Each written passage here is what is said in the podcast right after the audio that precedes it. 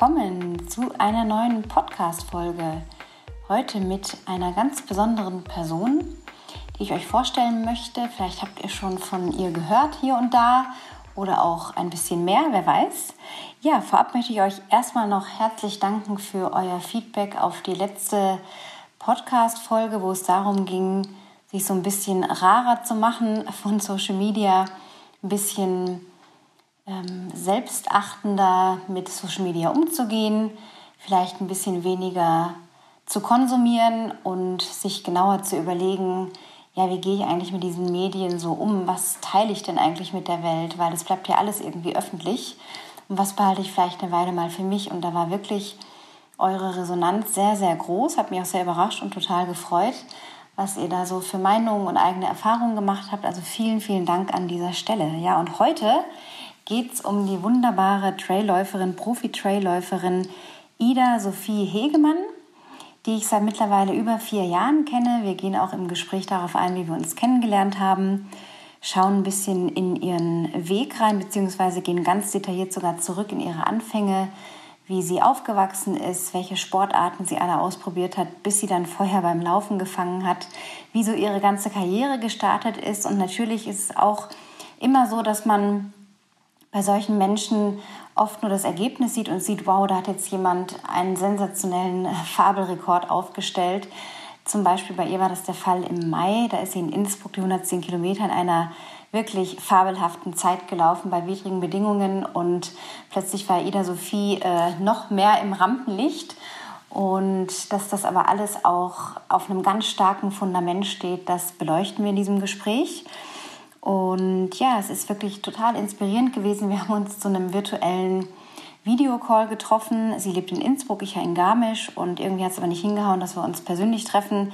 Hatten ja die Möglichkeit in Hamburg zusammen und in Garmisch und so war das wie so ein kleiner Coffee Talk äh, über den Computer. Es war total nett. Wir haben fast zwei Stunden geredet.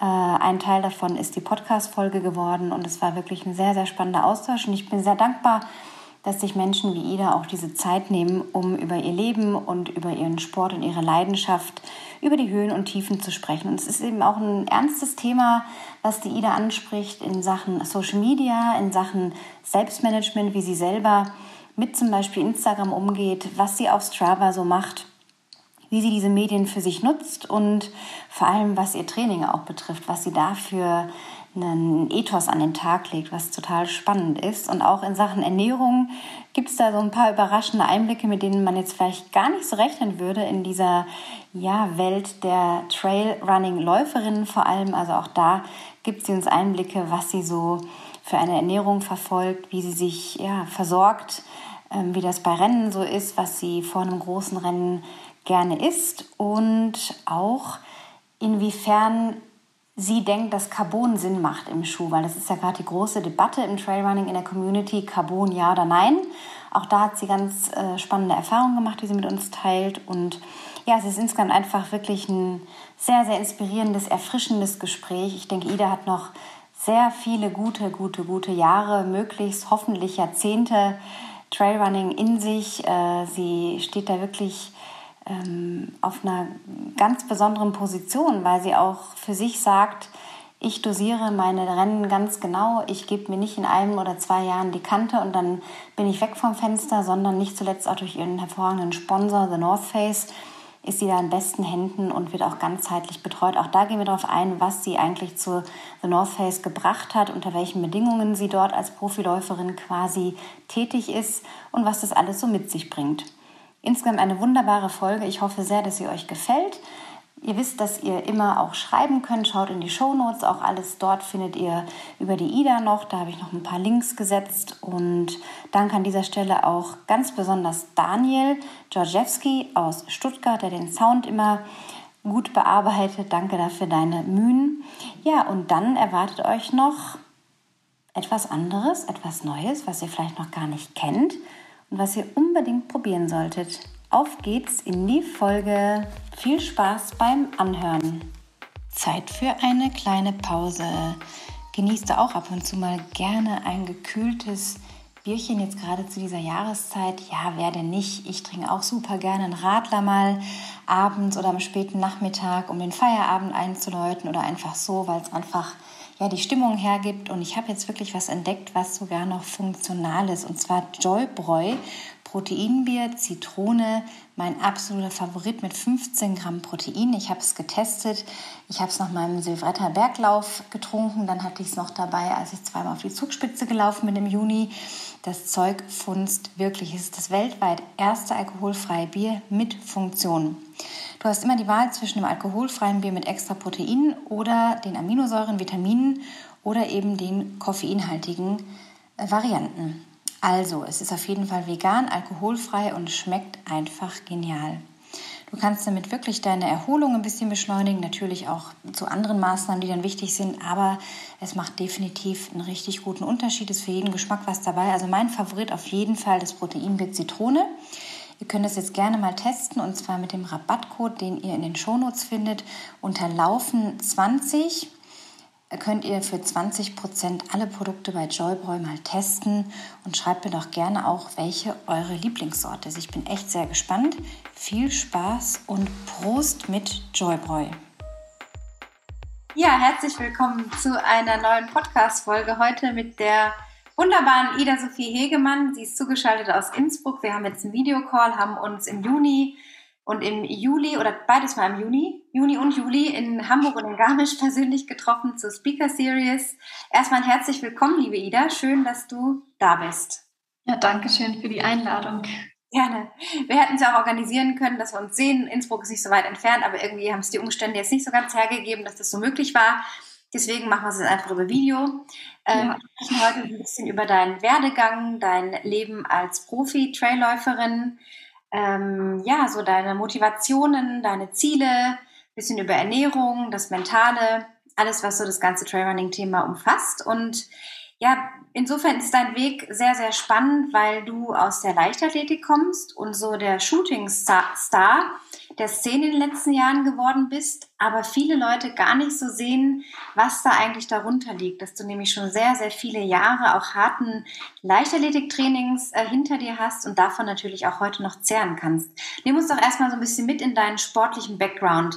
Welche mh, hm, Sportarten hast du als Kind ausüben dürfen oder worin haben dich deine Eltern unterstützt und wie bist du dann letztendlich zur Leichtathletik gekommen? Ja, also ich glaube, ich habe eigentlich alle Sportarten, die es gibt, ausprobiert. ähm, nein, dadurch, dass meine Eltern früher beide Tennis gespielt haben, ist es bei uns eigentlich so gewesen, dass ähm, meine Brüder und ich, sobald wir laufen konnten, angefangen haben, Tennis zu spielen. Und das war ja eine ganz lange Zeit so ein großer Bestandteil unseres Lebens, viel Tennistraining, ähm, vor allem in der Jugend. Dann habe ich Fußball gespielt in einer Mädchenfußballmannschaft. Ich habe 15 Jahre Ballett getanzt. Ich habe Hip-Hop getanzt. Ich habe viele Musikinstrumente gespielt. Ähm, Welche denn zum Beispiel? Vor allem Blockflöte und Querflöte lange. Ich war Messdienerin. Also ich hatte immer viele Hobbys und das Einzige, was ich, glaube ich, nie richtig probiert habe, war Schwimmen. Das kam dann erst so, als ich in Hannover im Olympiastützpunkt trainiert habe, als Alternativtrainingseinheit morgens früh vor der Schule dazu. Aber ja, als Kind habe ich mich auf jeden Fall bei allem so ausprobiert, eigentlich aber nicht Leichtathletik, sondern das hat sich so über den Schulsport ergeben. Ich hatte einen echt engagierten ähm, Sportlehrer, der hat uns immer 800 Meter oder eine Wallrunde um Duderstadt, der ist, glaube ich, 3,3 Kilometer am Ende von der ähm, Sportstunde. Warte mal kurz, bei mir steht jetzt gerade Erkennung Ihres Lautsprechers ist fehlgeschlagen. Ah, okay. Also ich höre dich noch gut. Das ist Technik. Das macht aber nichts. Hören. Ja, ich kann dich noch hören. Dann klicke ich es einfach weg. Ja. Entschuldigung. Macht nichts. Ähm, ja, dazu kann passieren. genau, und der hat dann gesagt, boah, du bist schneller als die Jungs, du musst mal am Wochenende bei den 5 Kilometer Lauf laufen. Und das war, glaube ich, Landesmeisterschaft. Und das, ähm, ich glaube, es war von Hessen oder Thüringen, gar nicht mal von Niedersachsen, sondern irgendwas, was dichter dran war in Duderstadt. Und dann habe ich da gewonnen. Und so hat sich das dann ja ergeben, dass ich Wochenends zwischen den Tennisturnieren, Tennispunkt spielen und Fußballpunkt spielen zu Läufen gefahren bin und nach ein paar Wochen in der deutschen Jahresbestenliste über fünf Kilometer in den Top 3 war. Da war ich. Ist ja unter 20 Minuten gelaufen, ne? Die fünf schon. Genau, bei meinem ersten Rennen, äh, so bei meinem ersten Lauf gleich, und da war ich 14 und ich glaube, am Ende des Jahres bin ich eine 18, 20 oder so gelaufen. Also klar, am Anfang, wenn man anfängt, macht man immer recht große Leistungssprünge, aber das war eigentlich ohne Lauftraining, sondern nur Lauftraining, was im Rahmen vom Tennis- und Fußballtraining dabei war. Ähm, zum Beispiel musste ich immer die, den ganzen Rest der Tennisstunde um den Platz laufen, wenn ich zu viel gequatscht habe. Als Strafe dann. Genau. Also, also weiter viel Quatsch. ja. Ähm, und so bin ich eigentlich zum Leichtathletik gekommen, weil dann habe ich recht schnell entschieden, okay, das Laufen, ähm, da geht mehr, das macht mir voll viel Spaß und habe dann Tennis, Fußball alles aufgehört und bin auch ein halbes Jahr später oder ein Jahr später schon ins Internat gezogen nach Hannover, in den Olympiastützpunkt. War das so ein Sportinternat dann? Genau, genau. Und ja, sehr zum Leid meiner Eltern. Sie haben mich eigentlich nur Probe wohnen lassen, weil sie gehofft haben, es gefällt mir gar nicht. Oh, weit gefehlt. Du hast dann Feuer gefangen. Genau, weil ich ihnen so lange in den Ohren lag, dass ich es gern machen möchte. Ja, und da hat eigentlich das härtere Training angefangen. Also zweimal am Tag Training, Alternativtraining, alles, was so dazugehört. Da hatte ich recht viel Verletzungs- und ähm, Krankheitspech. Aber ja, ich würde schon sagen, dass von dem ganzen Training ich heute noch zehre, was vielleicht da auf kurze Sicht mich viel geärgert hat, wenn ich eine Stressfraktur hatte oder ich hatte Pfeifersches Drüsenfieber eine Saison, sodass viel, viel Training ähm, in meinen Augen dann immer für nichts war. Aber ich würde sagen, also heute würde ich aus meiner Sicht sagen, dass das Training nicht für nichts war, sondern alles Training, wovon ich heute noch zehre, wie du so schön sagst. Was waren denn so deine Lieblingseinheiten damals, also so auf der Bahn? Wenn du jetzt so eine bestimmte Trainingseinheit nennen kannst, wo du immer gedacht hast, wow, äh, das will ich jetzt hier gut machen und da, da, da habe ich total Freude dran, weil mich das super anstrengt. Was da kommt eigentlich eine gute Frage, weil ich war schon immer eher die Langstrecklerin, also mir haben eigentlich immer die langen Dauerläufe mehr Spaß gemacht. Und damals ähm, unsere Trainingsgruppe, da waren dann halt zum Beispiel Sören Ludolf, der bei Olympia über 800 Meter war dabei. Also in meiner Trainingsgruppe waren alle viel, viel schneller als ich. Auch die anderen Mädels, äh, zum Beispiel die Lea Meyer war immer meine Trainingspartnerin, die jetzt auch bei Olympia über die Hindernisse war. Die waren grundschnelligkeitsmäßig immer noch viel, viel schneller, sodass so Einheiten wie 200er, 300er, 400er die haben mir in damals noch nicht so viel Spaß gemacht, weil ich halt immer die langsamste war. Selbst wenn ich für mich super schnelle Zeiten gelaufen bin, ähm, waren die, die hatten einfach viel, viel mehr Grundschnelligkeit, sodass ich damals die Dauerläufe eigentlich besser fand. Und schon das Training, wir sind immer einmal die Woche oder einmal in zwei Wochen zum Benter Berg gefahren. Es ist so ein bisschen hügeligeres Gelände vor Hannover. Es war so ein bisschen auch wie Crosstraining für uns, für die Crossläufe. Da haben wir Berganläufe gemacht und das hat mir damals eigentlich am meisten Spaß gemacht. Da fand ich nur schrecklich. Auch heute als ein bisschen Trailrunning bezeichnen könnte. Ja. Ja, heute würde Wenn du von Berg oder kleine Anhöhe sprichst, wie viele Höhenmeter äh, waren das so, wenn man, dass man sich das mal vorstellen kann? Oh, das weiß ich ehrlich gesagt gar nicht, weil ich bin damals noch nie mit Uhr gelaufen. Ich habe immer nur, also unser Trainer hat die Uhrzeit, also die Zeiten gestoppt mit so einer ganz klassischen Bahn, ja, die ich in der Hand hatte. Und klar, die Älteren sind auch immer schon mit Laufuhr gelaufen, aber da bin ich nie mit Laufuhr gelaufen, sondern immer nur nach Gefühl. Was ich denke, für mich total wichtig war, um ein eigenes Körpergefühl und Tempogefühl zu entwickeln. Ähm, so dass ich das nicht mal sagen kann. Ich wette, es hatten kaum Höhenmeter, aber für mich damals war das schon voll hügelig. Und am schlimmsten fand ich eigentlich immer, dass man mit dem Rad hin und zurück fahren musste. um dann an den Berg zu gelangen, ja. Genau. Ja, und äh, du bist ja auch eine von fünf Geschwistern, seid ihr, ne? Mhm. Genau. Die älteste von fünf Geschwistern und irgendwie auch ein total tolles Engagement von deinen Eltern, dich so zu fördern. Ich meine, bei fünf Kindern, ich habe selber zwei Töchter, das war schon manchmal so ein bisschen überfordernd, rauszufinden, oh Gott, wie kann ich jetzt jeweils das Kind, weil ja auch jedes Kind unterschiedlich ist, bestmöglichst fördern in den Hobbys, in den Stärken und so weiter. Und das ist ja auch ein echten Kompliment an deine Eltern an dieser Stelle, dass die sich da so, so hingegeben haben und dir das ermöglicht haben. Würde ja vielleicht auch nicht jeder machen. Ja, total. Also ich glaube, damals war mir das gar nicht so extrem bewusst, sondern erst jetzt, wo ich älter bin, ähm, zu wie vielen Wettkämpfen, verschiedenen Turnieren und Spielen sie uns am Wochenende gefahren haben. Also ich glaube, meine Eltern haben sich selbst am Wochenende nie gesehen. Ähm, aber sie haben es schon schlau gemacht. Wir sind alle Kinder im unterschiedlichen Alter und alle sehr sportbegeistert und sehr ehrgeizig und messen uns gern. Also so, dass es immer so einen bunten Mix gab. Also meine Brüder haben mir beim Tennis zugeschaut, ich habe ihnen beim Tennis und Basketball zugeschaut. Sie sind mit zu meinem Fußballspiel gekommen, ich bin mit zu ihrem Fußballspiel gekommen. Das war eigentlich immer so und ich glaube, eigentlich ist es auch heute noch so. Also wenn ich jetzt nach Hause fahre, komme ich mit zum Handballspiel von meinem kleinen Bruder Karl oder schaue mir die Tanzaufführung von meiner kleinen Schwester an. Mm, genauso kommen die immer noch zu meinen Läufen. Also das haben sie schon ganz gut gemacht. Das, ich glaube, es gibt einem viel für die Entwicklung mit und ähm, ja, wir sind echt eine sportbegeisterte Familie. Und äh, laufen auch welche von deinen Geschwistern oder bist du die Einzige, die jetzt äh, das Lauffieber gepackt hat, so richtig? Ja, also früher war eigentlich mein einer Bruder Paul bei der Leichtathletik angemeldet. Der war bei der Leichtathletik, bevor ich Läuferin geworden bin. Und der fand es immer ganz schrecklich zu laufen. Da, das weiß ich noch. Wir sind einmal, glaube ich, bei Cross-Landesmeisterschaften oder so beide gestartet, halt in unterschiedlichen Altersklassen. Und damals hat er noch vorher gesagt, er findet das so blöd, was ich am Laufen toll finde, dass ich freiwillig hier bin. Also er war immer so, Mehrkampf war okay, aber wenn der Verein gesagt hat, für die Mannschaft musste auch beim Crosslauf laufen, das fand er gar nicht toll. Ähm, das heißt, lange konnte niemand im Laufen so richtig was abgewinnen. Und ich glaube, ehrlich gesagt, auch meine Eltern nicht so richtig verstehen, was mir so viel Spaß am Laufen macht. Aber jetzt heute laufen meine beiden Brüder, die mir vom Alter am nächsten sind, echt gerne, auch in ihrer Freizeit, unabhängig vom Basketball- oder Tennistraining. Und ähm, meine kleinen Geschwister Karl und Mieke, die sind schon voll begeistert fürs Laufen. Also, und auch beide ziemlich talentiert. Also ich kann mir gut vorstellen, dass eine von beiden auch gut in der Leichtathletik, im Langstreckenlauf oder Laufen allgemein wird.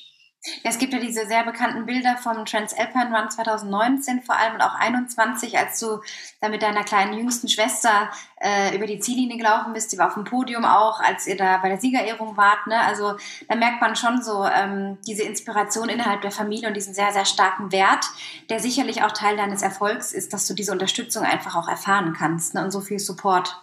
Ja, auf jeden Fall. Also klar, wenn man ähm, Gewinn sehen, meistens die Leute einen nur selbst als den Gewinner, aber wie viel dahinter steckt, also ja, da habe ich auf jeden Fall eine tolle Familie, die mich super unterstützt. Und gerade wenn es schwer wird im Laufen, also im Training oder im Rennen, ähm, ist mir das immer so eine Gedankenstütze zu wissen, ja, die verfolgen mich gerade über den Computer und sehen mich im Live-Tracking oder im Livestream und die wünschen sich, dass alles klappt, das hilft schon.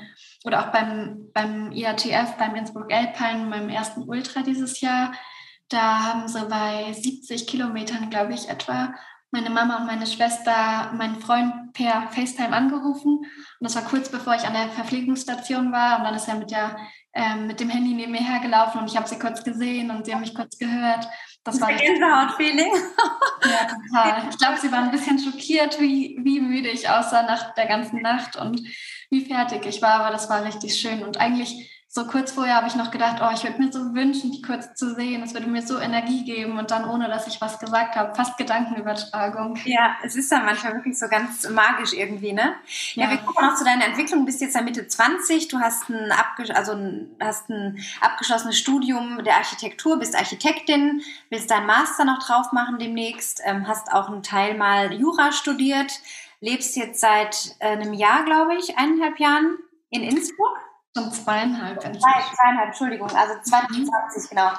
Ähm, in Innsbruck hast du deine Nordkette und die ganzen geilen Trails da vor der Haustür. Bist ja im Mai, wie du gerade schon gesagt hast, den 110er in Innsbruck mitgelaufen beim äh, Trail Festival als erste Frau in einer sensationellen Zeit mit knapp über zwölf Stunden. 12,40 äh, oder waren's? Ja, genau. Bei sehr widrigen Bedingungen, da kommen wir noch dazu. Erstmal noch diese Entwicklung von der Leichtathletik auf 110 Kilometer. Also diese Schnelligkeit, diese Grundschnelligkeit, diesen Biss, den du da schon gesammelt hast, hatte ich ja dann ins Trailrunning gebracht, 2018, 19 rum. Ich erinnere mich noch, dass wir uns vor, ja, das muss 2018 gewesen sein, in Garmisch mal für eine andere Sportmarke ähm, getroffen haben da war so ein Gruppenincentive, wir waren dann zu einem Lauf unterwegs und ich weiß noch, wie es da so einen kleinen Berg hoch, so ein Anstieg, also Berg nicht, aber ein Anstieg. Und ich dachte so, wow, was macht denn die junge Dame hier? Wahnsinn. Also das sah aus bei dir wie, als würdest du so einen, so einen lockeren, schnelleren Spaziergang machen, während wir anderen teilweise schon so ein bisschen aus der Puste gekommen sind. Und ich habe schon gedacht, ich bin ja mal gespannt, was aus der Ida wird. Und ich habe dich jetzt ja all die Jahre auf dem Schirm auch gehabt und bin wirklich sehr beeindruckt, wie du es auch geschafft hast, ähm, dich nicht gleich so zu verbrennen in diesem Hype, der dann oft um auch sehr junge Läufer gemacht wird, die dann irgendwie unter Vertrag genommen werden und die dann förmlich verheizt werden. Du bist jetzt immer noch da. Du hast jetzt in wenigen Wochen den großen Hunderter in, äh, in Chamonix zu laufen, den UTMB CCC. Ähm, du hast Wochenumfänge von 120 bis 180 Kilometern in der Woche. Du hast dich dem Sport wirklich verschrieben, dem Trailrunning. Bist seit März 21 bei The North Face unter Vertrag und lebst jetzt den Traum der Profiläuferin.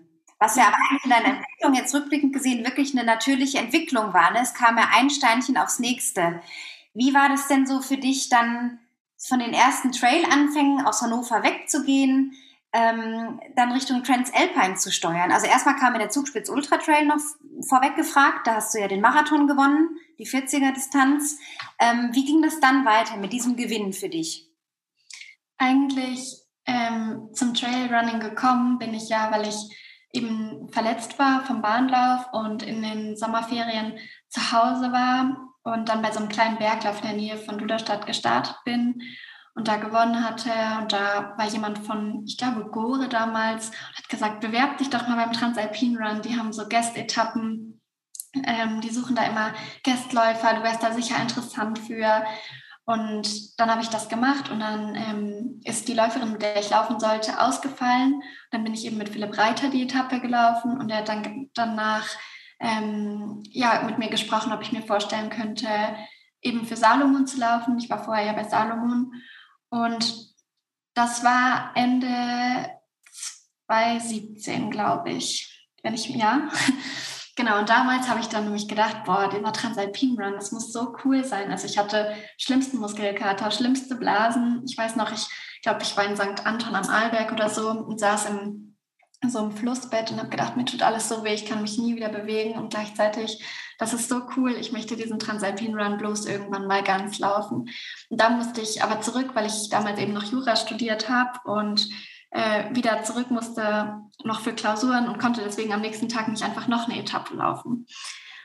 Und dann bin ich ähm, 2018 eben die beim Zugspitz gelaufen und da in dem Jahr auch den Run True, also die ersten beiden Etappen beim Transalpine Run, weil ich eben erstmal zeigen sollte, dass mir auch ähm, Etappenrennen liegen, weil ich halt wirklich noch sehr jung war für sieben oder acht Tage.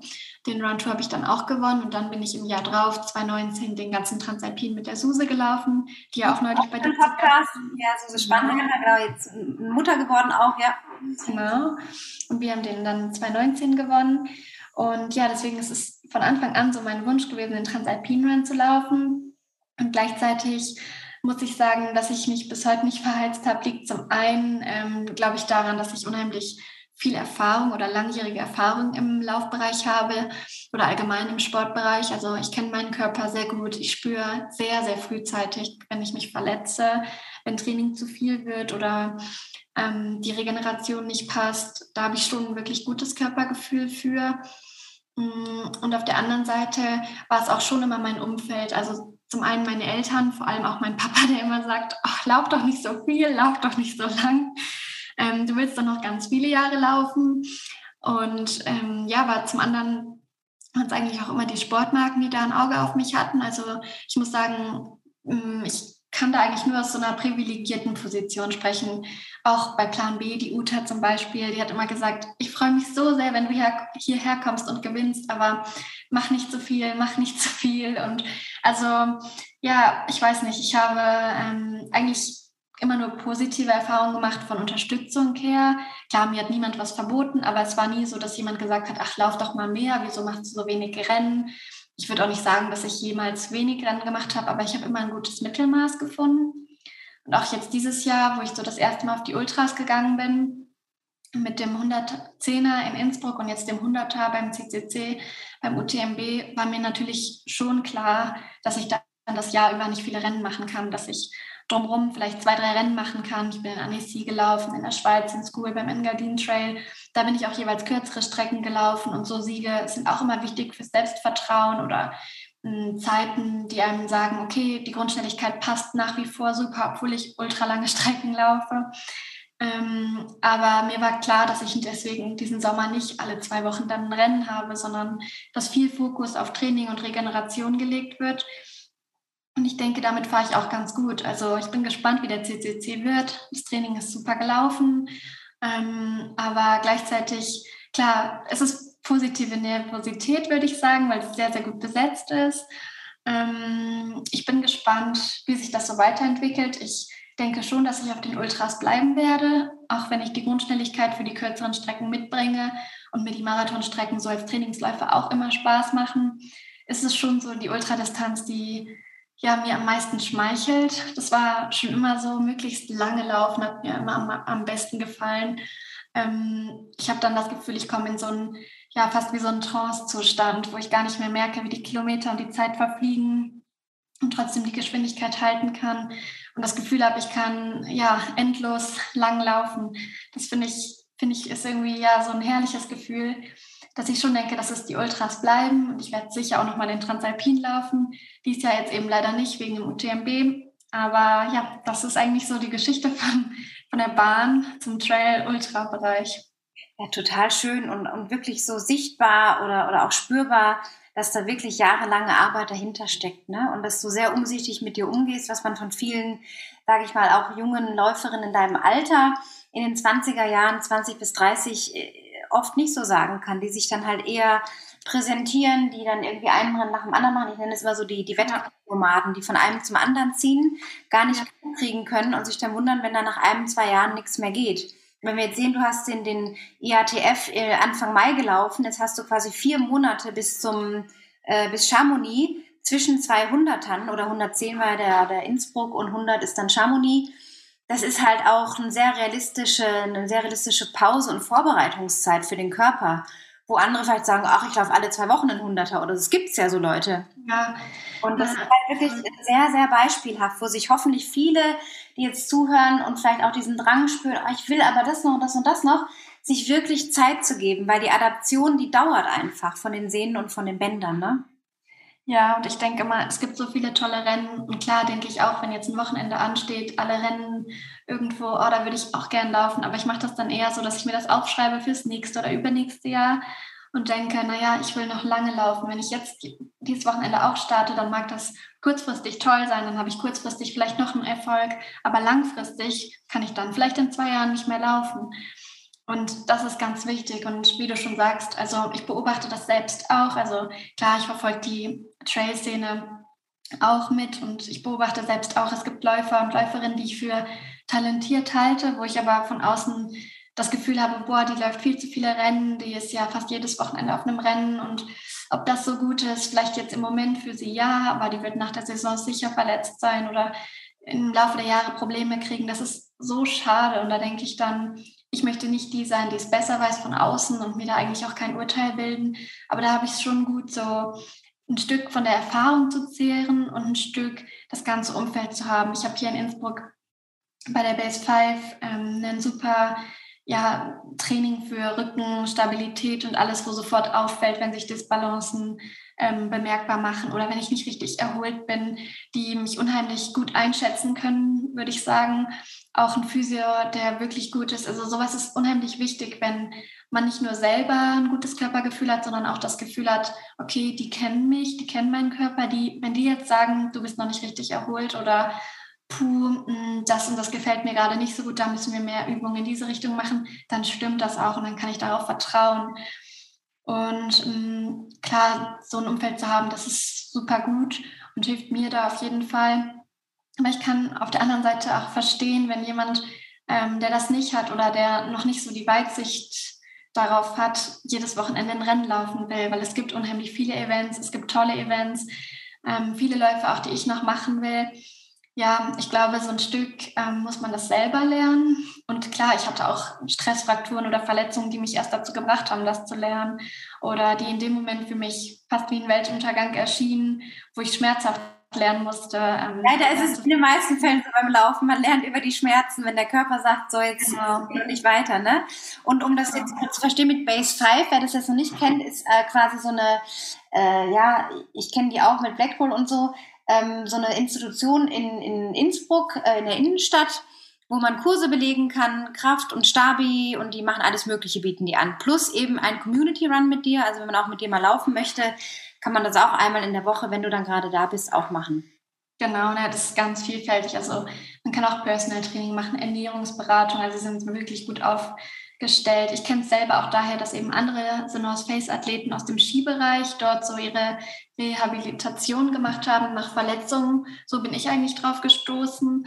Ähm, ja, das ist total hilfreich und ich glaube, man unterschätzt das so ein bisschen. Laufen wirkt immer so einfach, man muss nur laufen, Lauftraining machen aber man unterschätzt, wie viel es drumherum braucht an Regeneration, an alternativen Einheiten, an Kraft für den Rücken. Das sind so die kleinen Faktoren, die am Ende einen wirklich dazu bringen, dass man nochmal Leistungssprünge macht. Und ähm, viele Rädchen, an denen man drehen kann, viele neue Trainingsreize, das ist auf jeden Fall wertvoll. Und ich glaube, also ja, wo du das so ansprichst, ich kenne das auch. Man muss sich da so ein bisschen dickes Fell wachsen lassen. Als ich noch ganz so neu in der Trail-Szene war, war es eher so, dass von außen immer alle gesagt haben, oh, mach nicht zu viel, oh, Marathonstrecke ist schon lang. Und jetzt im Moment ist es eher so, dass ich Nachrichten kriege, hm, du bist ja jetzt einen Monat kein Rennen gelaufen, wann läufst du denn mal wieder? Ja, es ist irgendwie, mh, hm, klar, es gibt immer, die einen befürworten das, die anderen befürworten das. Man muss da so seinen Weg finden, ähm, sich sicher sein, dass man es selbst ja für sich richtig entscheidet oder richtig macht und sich nicht so verunsichern lassen. Ja, gerade du hast ja auch gerade bei The North Face so Role Models, wie zum Beispiel eine Fernanda Maciel, wir hatten es auch im Vorgespräch von ihr kurz, ähm, die jetzt halt seit über 10, 12, 15 Jahren in diesem Sport ist, im Trailrunning und im Mountaineering und die immer noch, bis auf den Unfall, den sie halt hatte, manchmal steckt man ja nicht drin, aber die immer noch irgendwie sehr, sehr fit ist und immer noch da ist und noch keine künstlichen Knie und Hüfte und nichts geht mehr, sondern ne, das sind ja auch so Role Models, die einfach zeigen, okay, wenn du es wohldosiert angehst, dann kannst du da lange leben und überleben in diesem Sport. Also das machst du ja total richtig. Ja, total eine richtig inspirierende Persönlichkeit, die auch immer für Ratschläge offen ist. Also egal, wann ich ihr schreibe, egal was ich sie frage. Und wenn es so ganz einfache Sachen sind, ähm, wir haben beide zum Beispiel so diese Super Sapiens-Sensoren getestet am Arm, wo man seinen Glukosespeicher immer sieht vor dem Training, während des Trainings und danach. Ähm, da haben wir uns auch ja, rege ausgetauscht mit unseren Erfahrungen und na, sie ist eine super liebe und super inspirierende, starke Powerfrau. Also sie war unheimlich lange in der Trail-Szene, konstant an der Spitze. Und war sie ja vor allem, ja. Genau. Jetzt nach ihrem Unfall oder auch wo sie ein bisschen älter geworden ist, ist sie trotzdem nicht weg von der Bühne, sondern macht inspirierende Projekte. Und ja, ich finde, sie ist eine ganz tolle Persönlichkeit. Ja, aber ich denke, du bist ja da auch genau so. Also du bist jetzt in dem, wo du jetzt gerade stehst, bist du auch eine tolle Persönlichkeit und Inspiration für viele. Und ich hoffe wirklich, dass sich das ganz viele Frauen vor allem zu Herzen nehmen, dass der, der Weg ähm, ist lang und wenn man lange überleben möchte, muss man einfach zu gewissen Maßnahmen greifen. Natürlich, wie du auch sagst, nicht jeder ist in der privilegierten Situation, als Profi zu laufen, aber trotzdem kann man von Profis ja lernen und gucken, wenn die es machen, dann muss es ja irgendwie auch stimmen, weil sonst würde ja kein Profi mehr existieren, ne? Ja, danke, danke. Ich hoffe, äh, dass ich so inspirierend bleibe. Nein, also sicher, jeder macht Fehler, jeder lernt dazu, lernt aus Fehlern, lernt daraus mit Verletzungen umzugehen, lernt daraus, was passiert, wenn man nicht hundertprozentig fit am Start steht. Ähm, das gehört zu einer ganz normalen Entwicklung dazu. Aber ja, ich hoffe, dass ich äh, Leute da auch positiv beeinflussen kann. Da bin ich mir sehr, sehr sicher. Jetzt nochmal, gerade in Bezug auf Social Media und was du auch sagst, du verfolgst ja auch die Szene, du nimmst dann wahr, was wieder XY und so macht, davor sind wir alle nicht gefeit. Es ist ja normales menschliches Verhalten, dass man scrollt, man hat das kleine Ding vor sich und oh, wer macht das und das und das, dann wird immer das, das zugespielt, was man auch gerade sehen möchte oder sollte. Ähm, aber wie handelst du denn jetzt selber deinen Social Media Konsum? Damit meine ich jetzt überwiegend Instagram wo du ja auch recht aktiv bist mit vielen Videos und kleinen Einblicken in dein Training so. Wie managst du dich da selber, äh, da so eine gesunde Distanz zu bewahren und gleichzeitig dich doch als Teil von dieser Community zu fühlen? Hm, also ich glaube, also die Frage ist tricky. ähm, ich muss sagen, ich habe ähm, für mich selber einen ganz guten Mittelweg gefunden, glaube ich. Ich habe keine Benachrichtigungen für Instagram an. Ich bekomme keine Nachrichten den ganzen Tag auf mein Handy, sondern ähm, wenn ich Instagram öffne, dann sehe ich Nachrichten oder Benachrichtigungen. Ähm, aber dann habe ich mich bewusst dazu entschieden, dass ich jetzt eine halbe Stunde ähm, Nachrichten beantworte oder le Kommentare lese. Ich habe gemerkt, dass mir das viel besser tut, weil ja, ich würde sagen, so etwa vor einem halben Jahr oder Jahr, als es so angefangen hat, dass so die Followerzahl voll gewachsen ist, hat mich das schon den ganzen Tag so ein bisschen beschäftigt, wenn ich mal eine Nachricht bekommen habe, die mich geärgert hat oder einen negativen Kommentar. Dann hat das so den ganzen Tag an mir genagt oder ich habe viel, viel, ja, viel zu viel Energie da rein investiert, sofort Nachrichten zu beantworten. Ähm, da würde ich sagen, habe ich dann eine ganz gesunde Distanz gefunden, indem ich einfach entschieden habe, ja, Benachrichtigungen aus und wenn ich das Handy zur Hand nehme und Instagram öffne, dann ist es jetzt eine halbe Stunde, wo ich mir Zeit für die Nachrichten nehme, aber danach kann ich genauso wieder das Handy weglegen. Ähm, das ist ganz gut und ich würde sagen, klar, es gibt Tage, an denen man viel reist, viel im Zug ist, da verbringt man mehr Zeit auf Instagram. Und dann gibt es aber auch Tage, vor allem Tage, an denen ich viel trainiere, einen langen Dauerlauf über mehrere Stunden mache oder zweimal trainiere, wo ich Instagram eigentlich gar nicht öffne. Also ähm, ja, ich weiß nicht, ich habe nicht so von mir aus das Verlangen unbedingt. Also ich würde nicht sagen, dass ich so eine Person mit Suchtpotenzial bin. Zum Beispiel Reels oder so. Ich schaue mir überhaupt nicht Reels an. Was man nicht denken würde, weil ich selbst gerne Reels oder Videos hochlade. das ist lustig, ja. So, auch so Apps wie TikTok oder so, das kann mich überhaupt nicht abholen. Also es ist für mich völlige Zeitverschwendung, muss ich ehrlich sagen. Ähm, ja, ich weiß nicht. Ich finde, es ist ein gutes Mittel, um sich in einer Sportart wie dem Trailrunning, wo man doch sich selber gut vermarkten muss, um gute Sponsoren zu haben, weil es eben nicht ein Sport ist, der 24-7 im Fernsehen übertragen wird und wo große Mannschaften mit Managern hinterstehen. Ähm, also, dass es schon natürlich zu mir als Athletin beiträgt. Aber ich würde sagen, dass ich da ähm, versuche, nur das Positive rauszuziehen. Also ich bin absolut jemand, der nur was teilt, wo er voll hintersteht, der nur ein Posting macht, wenn er das Gefühl hat, ich möchte gerne das Foto posten oder ich würde gerne einen Einblick von meinem Training zeigen, ein Video, nicht weil mich irgendjemand dazu zwingt. Ähm, das ist mir immer total wichtig, um authentisch zu bleiben. Und ja, dass ich so viele Videos habe, liegt eigentlich nur daran, dass wenn ich am Wochenende ähm, laufen gehe oder längere Dauerläufe in den Bergen anstehen, ich dann ganz oft meinen Freund mitnehme, der mich dann begleitet. Und der, der übrigens ja auch sehr schnell sein muss, dass er mit dir mithält. ja, der aus den Bergen kommt, der ist damit aufgewachsen. Für den ähm, ja, ist das eigentlich ganz normale Fortbewegung. Also daher kommen dann coole Videoaufnahmen, aber es ist nicht, dass ich sage, boah, ich brauche Content, ich muss jetzt Content produzieren gehen, heute muss ich das Posting machen, morgen will ich das Posting machen und der Partner erwartet von mir die Story. Das ist für mich absolut nicht Instagram, sondern es ist immer noch, ähm, ja, eigentlich eine sehr persönliche Seite von mir, die ich zeigen möchte und wo ich mich freue, wenn ich damit Leute inspirieren kann. Ähm, aber ja, also ich versuche wirklich nur, das als positives Mittel zum Zweck zu sehen also die Good Vibes so und nicht jetzt irgendwie, oh, heute ein Scheißtag, heute geht gar nichts und so. Das ist auch gar nicht dein Stil, ja. Nee, weil ich denke mir, wenn ich einen schlechten Tag habe oder wenn ich ein schlechtes Training hatte, und das hat man, das gehört dazu, man hat Trainings, wo die Beine bleischwer sind oder wo es mal gar nicht läuft, dann denke ich mir nicht, oh, das teile ich jetzt, sondern dann lasse ich das Handy liegen und verbringe doppelt so viel Zeit mit dem Rollen, anstatt am Handy zu scrollen oder lege mich mit meinem Komplex aufs Bett und lese ein Buch. Also ich finde, gerade dann macht man sich ja viel tiefer in so ein Loch. Wenn ich dann mein Handy raushole und mir Fotos, Videos oder Reels anschaue, wo Leute sagen, wie toll alles ist und wie schnell sie heute gelaufen sind. Ich glaube, dann ist so dieses Potenzial, sich schlechter zu fühlen oder negativer zu sein, viel größer, als wenn ich einfach akzeptiere, okay, das Training war heute nicht so gut, jetzt muss ich mehr regenerieren, damit ich mich morgen wieder fitter fühle. Hm, und mache das Beste aus dem Tag. Also ja, ich glaube, das kann ich eigentlich ganz gut. Das erfordert ein hohes Maß an Selbstmanagement, was wirklich beachtlich ist. Also das ist ja auch diese Profi-Einstellung, dieses Mindset, was du einfach hast. Ne? Das ist echt. Ja, also ich würde schon sagen, ich habe unheimlich viel Selbstdisziplin und das hilft mir dabei auf jeden Fall. Und sonst ist es natürlich auch wieder alles Teil, Teil eines Prozesses. Also wie ich am Anfang meinte, keine Ahnung, im Herbst letztes Jahr zum Beispiel war es eben noch nicht so. Und da habe ich dann wochenlang das Gefühl gehabt, oh, ich bin so negativ, ich weiß gar nicht, wieso ich so negativ bin. Und dann viel mit meinem Freund gesprochen und dann hat er gesagt, du, warum machst du das Handy nicht einfach in den Flugmodus? Und dann habe ich irgendwann gedacht, warum mache ich nicht einfach die Benachrichtigungen aus? Und dann war das von einem auf den anderen Tag gelöst. Also Ja, manchmal sind es so diese ganz offensichtlichen Lösungen, die, ja, die man jederzeit zur Auswahl hat, aber man kommt manchmal nicht drauf, weil man so drin ja. steckt. Dabei ja. ist es so naheliegend, einfach wieder die Kontrolle über sein eigenes Leben auch zu übernehmen und nicht Instagram und Co. kontrollieren zu lassen, was man sich reinzieht, ne?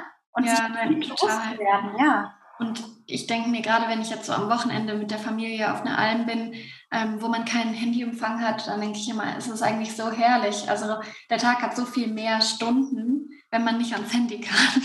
Ja. Ähm, das sollte man sich auf jeden Fall mitnehmen und beibehalten. Und ich genieße so Tage, wo ich einfach nur einen Long Run mache und dann komme ich am Abend wieder und bin viel zu müde, um an mein Handy zu gehen. Schreibe nur noch meiner Mama, dass ich wieder da bin und gute Nacht. Das ist für mich viel befreiender als, ah, und jetzt muss ich dann 87 Stories davon hochladen und noch fünf Bilder bearbeiten und noch ein Video schneiden, sondern ja, dann habe ich, weiß ich nicht, dann ist für mich der Dauerlauf oder der Tag schon gar nicht mehr so cool, wie er war. Vor allem ist ja die Connect oder die Verbindung mit dir selber ganz anders, wenn man immer darüber nachdenkt, welches Foto könnte jetzt wieder herhalten, wieder ja. das Handy zücken, wieder machen. Man ist ja immer aus dem Flow auch raus. Ja. Aber gerade in Sachen Sicherheit, so alleine auf den Trails, auch wenn du viele Läufe mit deinem Freund oder auch mal alleine machst, so wo du vielleicht keinen Empfang zu jeder Zeit hast, hast du da ein anderes Gerät oder System zusätzlich dabei, dass du so eine Art Tracking hättest für deine engsten Familienmitglieder oder für deinen Freund, sage ich jetzt mal, weil so dieses äh, sehr einsame Laufen, ich habe das auch schon oft erlebt, ähm, das kann ja auch ein bisschen spooky sein, wenn man dann weiß, oh Gott, ich habe jetzt keinen Empfang in dem und dem mhm. Wie bist du dann erreichbar? Also was, was hast du da für Strategien? Also ich bin schon halt das meiste Training über allein unterwegs oder fast die ganze Woche über. Ähm, aber gerade hier um Innsbruck rum hat man eigentlich schon überall ein Netz. Also ich habe eben meinen Standort immer für meine Eltern, für meine beste Freundin hier in Innsbruck und für meinen Freund freigegeben. Also die sehen immer, wo ich bin. Das war eben auch so ein bisschen der Hintergedanke, als wir, ja, wir haben überlegt, wenn mein Handy, ja, wenn ich die ganze Zeit erreichbar bin oder mein Handy ähm, mitnehme und dann, keine Ahnung, nach zwei Stunden bekomme ich eine Nachricht, wo bist du oder bist du noch unterwegs und dann antworte, dass mich das viel mehr stört, als wenn ich einfach meinen Standort teile. Dann sieht man, okay, sie ist irgendwo an der Nordkette noch unterwegs, kommt vielleicht in zwei Stunden wieder, ähm, dass das für mich so der oder für uns der beste Mittelweg ist, weil natürlich, wenn was passieren sollte und in den Bergen kann das Wetter umschlagen, man kann stürzen, ist es wichtig, dass man ein Handy dabei hat. Und es ist wichtig, dass das Handy noch einen Akku hat. Deswegen, ich habe mein Handy meistens dabei, meistens im Trail-Rucksack, aber dran gehen tue ich eigentlich meistens erst wieder, wenn ich wieder unten bin, wieder zu Hause bin. Und jetzt nochmal das Thema, achso, Social Media hatten wir jetzt Instagram. Wie ist es mit Strava? Bist du bei Strava? Ja, war nur privat. War privat. Aber guckst du andere an? Schaust du, was andere Athletinnen vielleicht gerade wieder gelaufen sind? Oder hast du da auch die Disziplin zu sagen, nee, das ist nur für meine eigene Statistik? Dass nee, du gar nicht. Also nur, ich glaube, ich folge nur eigentlich meinem Freund, meinem Bruder, ähm, meinem Trainer und das war's. Also ich da bin ich überhaupt nicht, ich verbringe gar keine Zeit auf Strava, ehrlich gesagt, so, dass sich ganz oft dann meine Uhreneinheiten von der ganzen Woche synchronisieren. Und dann 20 Kronen mal aufleuchten, wieder eine Krone gesammelt. Oder sich die App sogar auslagert. Nein, ich bin eigentlich gar nicht auf Strava und ich hatte Strava auch nie. Nur für die ganzen FKTs braucht man das ja. Und das sind dann auch die einzigen Einheiten, ähm, die für mich auf öffentlich gestellt sind. Dass die halt dann auch gelten, ne? Dass sie da offiziell gelten. genau. Na, ich finde einfach ähm, mein Training, klar, wenn man mir Fragen zu meinem Training stellt, bin ich da total offen. Aber sonst ist so ein bisschen mein Training ja auch mein Geheimrezept. Und wenn ich wie so ein offenes Buch bin und jeder meine Trainingseinheiten verfolgen kann, meine Lieblingseinheiten, meine Hasseinheiten, die richtig wehtun, mh, hm, weiß nicht, irgendwie, für mich fühlt sich das besser an. Es ist auch privat und ich selber merke, das Training war gut oder schlecht oder ich bin stolz auf eine Verbesserung. Ich brauche das nicht, dass mir dann irgendwie 20 andere Leute sagen, wow, so, so schnell oder dass mir... Kudos, juhu! oder dass mir fünf Leute sagen, boah, warum hast du heute so schnell trainiert? Mm, nee, also da, ich muss sagen, das reizt mich gar nicht. Strava ist so eine App, ich weiß, das lieben alle total, aber das, der Hype hat mich gar nicht erwischt. Wie du, sagst, wie du gesagt hast, die FKTs, wer das noch nicht weiß, äh, Fastest Known Times kann man da aufstellen und eben dann sich ja. Äh, offiziell messen lassen. oder in die Listen eintragen lassen. Und da hast du den Dolorama Höhenweg ja gemacht, den man eigentlich als äh, Viertageswanderung äh, empfohlen bekommt. Hast du in über sieben Stunden gemacht, sieben, mhm. neun oder sieben, ich weiß nicht mehr, genau, auf jeden Fall knapp über sieben Stunden ähm, mit tausenden von Höhenmetern. Ist ja auch echt krass. Also du, du setzt dir dann schon so FKTs, wo du denkst, okay, das klingt nach einem interessanten Projekt so, oder was macht für dich dann den Reiz aus von so einer FKT? Weil da hat ja dann auch nicht jeder dieselben Bedingungen. Je nachdem, ob dann vielleicht zwei Wochen später besseres Wetter war, kann dann ja die Zeit dann auch wieder hinfällig sein. Also eigentlich der Dolorama-Höhenweg ähm, war zum Teil ein Herzensprojekt, was ich dieses Jahr unbedingt machen wollte, eigentlich im Herbst, weil der startet da, wo mein Freund herkommt. Ähm, und ich da auf der Strecke einfach unheimlich viel trainiere, wenn ich bei, also auf den ersten 20, 30 Kilometern äh, der FKT, wenn ich bei ihnen zu Hause bin.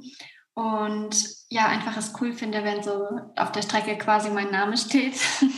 ähm, deswegen war das so ein Herzensprojekt für dieses Jahr. Das hatte sich dann angeboten, weil ich vor Mozart 100, den ich eigentlich laufen wollte, zwei Wochen vorher nochmal einen ähm, schnellen, langen Dauerlauf machen wollte. Und dann habe ich gedacht, ich verbinde das einfach. Und es hat super geklappt. Also ich hatte von Anfang an das Gefühl, es ist ein Rennen, obwohl ich nur alleine gewesen bin. Ähm, es war total heiß und die Strecke war echt in Teilen technisch super anspruchsvoll, aber es hat, war ein richtig guter Tag, ein richtig gelungenes Training. Ich finde die Zeit super und ja, ärgerlich war dann, dass ich eine Woche drauf krank geworden bin und dann beim Mozart 100 nicht starten konnte. Aber für mich war es bis dahin halt ein super Formcheck.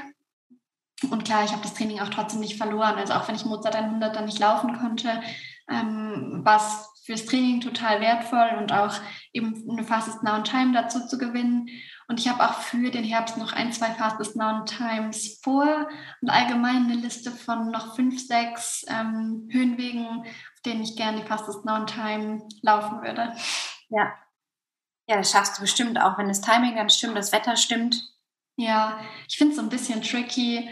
Ähm, eben als ich damals den Stubaier Höhenweg gelaufen bin, während Corona, war es ja so, ähm, Selbstverpflegen, also es gibt ja Self-Supported und Supported. Und damals bin ich Self-Supported gelaufen und genauso eben den Dolorama auch. Und da hat mir danach FKT selber eben aus den USA geschrieben, nein, es gibt Fotos von dir, das zählt seit äh, 2021 als Supported, weil man nicht nachweisen kann, ob die dir nicht was gegeben haben an Trinken. Und das hat mich voll traurig gemacht, weil zum einen habe ich das den ganzen Tag alles selbst geschleppt. Das war echt schwierig, weil kaum ähm, Wasserstellen da waren. Also ich habe drei Liter Wasser mitgenommen von Anfang an, was einem ja viel, viel schwer oder mir für den Rücken viel, viel schwieriger ist. Ich habe alles alleine, also ich bin die Strecke vorher noch nie abgelaufen. Ähm, die ganze, ich wusste nicht, wo ich was zu essen oder zu trinken sonst mitnehmen könnte. Also ich habe einfach alles von Anfang bis Ende mitgenommen und war am Ende so stolz und dann irgendwie so traurig, weil halt Johannes, mein Freund, kam an vier, fünf Stellen mit dem Rad an, rangefahren von außen und hat Fotos von mir gemacht, eben damit ich das danach auch teilen konnte und auch, ja, weil ich es einfach spannend fand und klar, er wollte auch sehen, wo ich bin, was ich auch verstehen kann, weil da war es eben so, da hatte ich ganz, ganz viel kein Netz.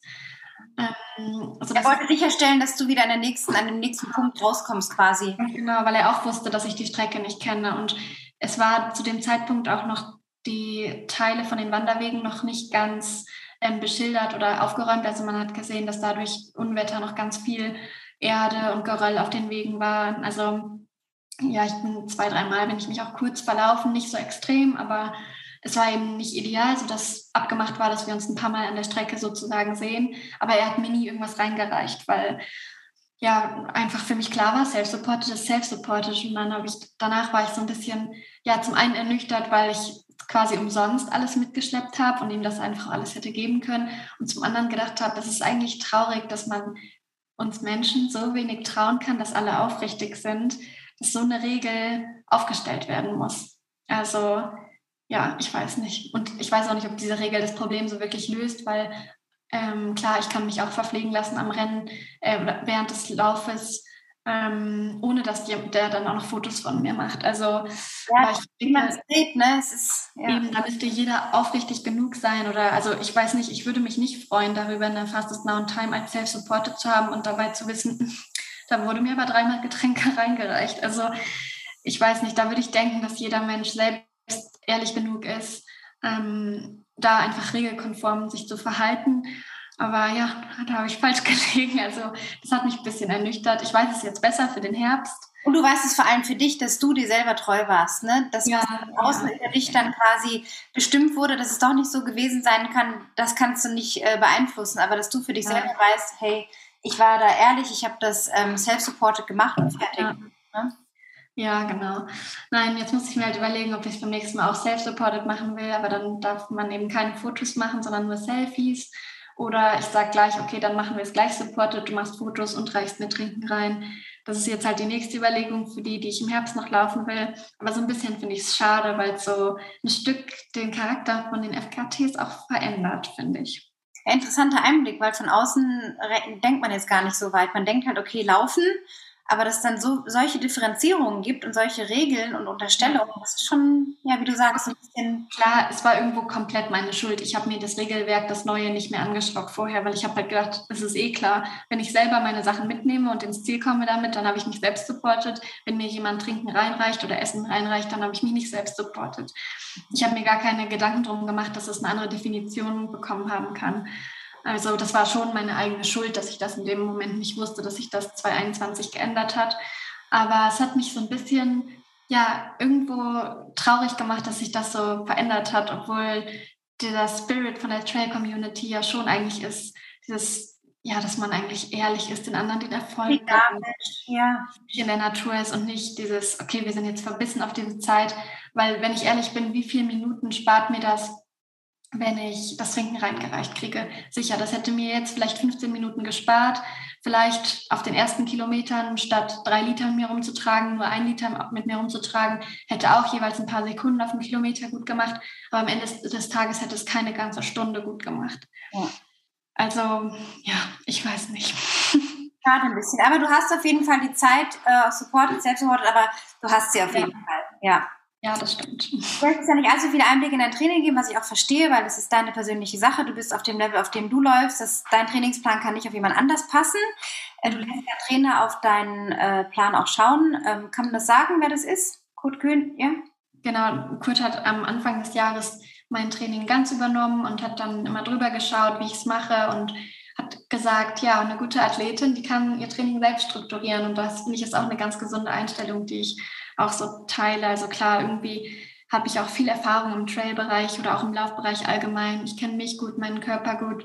Ähm, ich bin schon ein Fan davon, dass man sein Training selbst steuern kann und absolut kein Fan davon, wenn man sich so mh, mm, ja, in so kleineren Firmen oder so Trainingspläne, die für die Allgemeinheit geschrieben werden, erkauft weil ich schon denke, dass jeder Körper, wie du gerade gesagt hast, schon anders ist. Also so wie jetzt nicht irgendjemand mit meinem Trainingsplan trainieren kann, kann ich nicht mit einem Trainingsplan trainieren, der auf 30 Frauen gleichzeitig zugeschnitten ist. Leider kursieren gerade im Internet sehr viel und so bereitest du dich für den und den Travel-Kampf vor. Download, bezahl noch was dafür und dann mach mal. Also natürlich ja. kann man damit auch sein Ziel erreichen, aber ja, wir haben alle unsere eigene DNA und, und das, was wir mitbringen. Genau. Ich denke, kurzfristig kann man damit sein Ziel erreichen. Und klar, ich habe so viel Erfahrung auch nur, weil ich jahrelang Trainer hatte in der Leichtathletik. Jahrelang haben Kadertrainer ähm, täglich auf mein Training geschaut, mir dabei zugeschaut. Aber das ist auch nochmal was anderes. Wenn sie mich laufen sehen, können sie dann wohl einschätzen, wie schwer ist es mir gefallen, wie leicht ist es mir gefallen, wie fertig bin ich. Aber wenn man aus der Ferne trainiert wird, dann muss man schon wirklich ein gutes eigenes Körpergefühl haben, selbst steuern können oder einschätzen können, ähm, wie anstrengend was war oder wo die Grenzen liegen. Und ich glaube, kurzfristig kann man mit so erkauften allgemeinen Trainingsplänen schon sein Ziel erreichen und gute Zeiten laufen und vielleicht auch erlernen, wie so eine Struktur abläuft. Aber langfristig ist es immer besser, wenn man ja da selbst einen eigenen Weg findet, einen individuellen. Ja, oder sich eben dann wirklich von einem beraten lässt, der einfach dann nur auf, auf die Person, äh, ja, oder sich um die Person dann kümmert.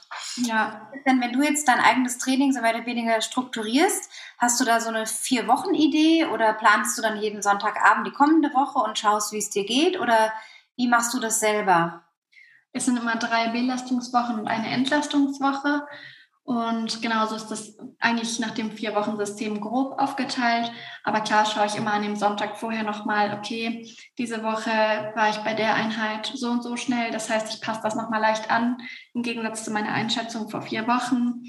Oder wenn ich merke, also in der zweiten oder dritten Woche, boah, ich bin wirklich fertig oder ich spüre ganz leicht nach der Einheit, dass mir die Wade wehtut, ähm, dann kommt ein Regenerationstag mehr dazu oder ein Pausetag oder ein alternativer Tag. Also das ähm, ist sehr offen und flexibel auch, je nachdem, was dein Körper dir meldet.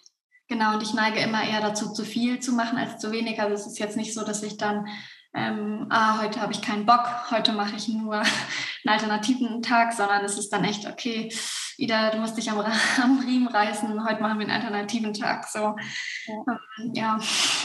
Diese, diese Kilometer, wenn wir jetzt so im Schnitt bei 140, 150 sind, das variiert ja natürlich bei der Entlassungswoche, hast du dann deutlich weniger und in den Peaks dann 180, 200, aber so eine Durchschnittswoche 150, das ist ja schon ein ganz schönes Pensum, wenn man das so auf sechs oder wenn du vielleicht einen Regenerationstag hast oder einen Regenerationslauf dann hast ähm, und sieben Tage die Woche was machst.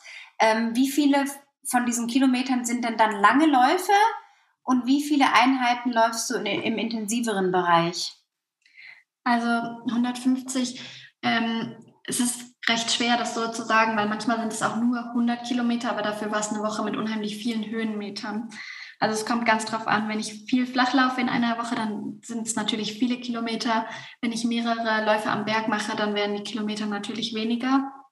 Also das muss ich dazu noch sagen. Und sonst, ich mache zweimal die Woche auf jeden Fall Intervalle. Also einmal am Berg oder im Flachen oder so, dass ich im Flachen starte, am Berg weitermache und wieder im Flachen ende.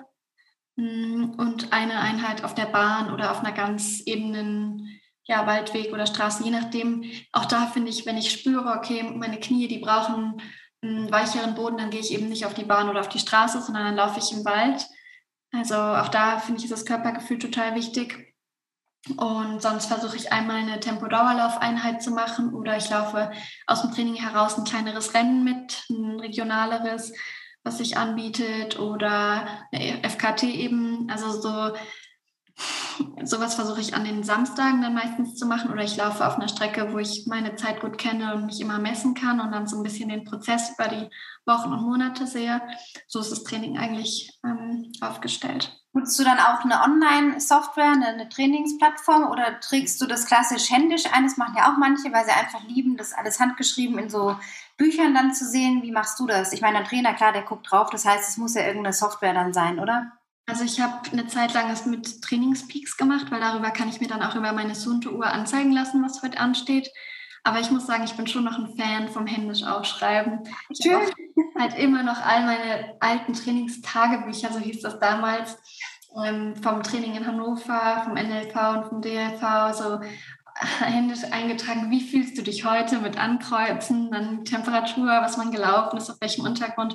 Das finde ich schon cool, das so zu sehen. Und ich bin allgemein auch immer halt noch ein Fan vom händisch Aufschreiben. Also wenn ich mir wichtige Sachen aufschreibe, Gedanken mache zu Vorträgen oder so oder auch in der Uni, mache ich das immer händisch. Ich bin niemand, der das sofort in den Computer tippt, obwohl ich sonst natürlich nur mit Softwares für Architektur arbeite und alles. Aber so erst entwürfen. Mit der Hand. Das Skizzen, das muss händisch sein. Ja. Ach, wie schön, okay. Also ähm, ja, hast du so einen Mix wahrscheinlich, aber dass dein Trainer draufschauen kann, ist natürlich dann auch eine Form, dass der es erkennen kann und einen Kommentar schreiben kann. Klar, und heute in den, ja, heute kann man sowieso alles zu und durch Strava, man kann alles sofort danach hochladen, da nochmal zuschreiben, wie es war. Heute hat man viel mehr Möglichkeiten, so Trainingsaufzeichnungen zu haben.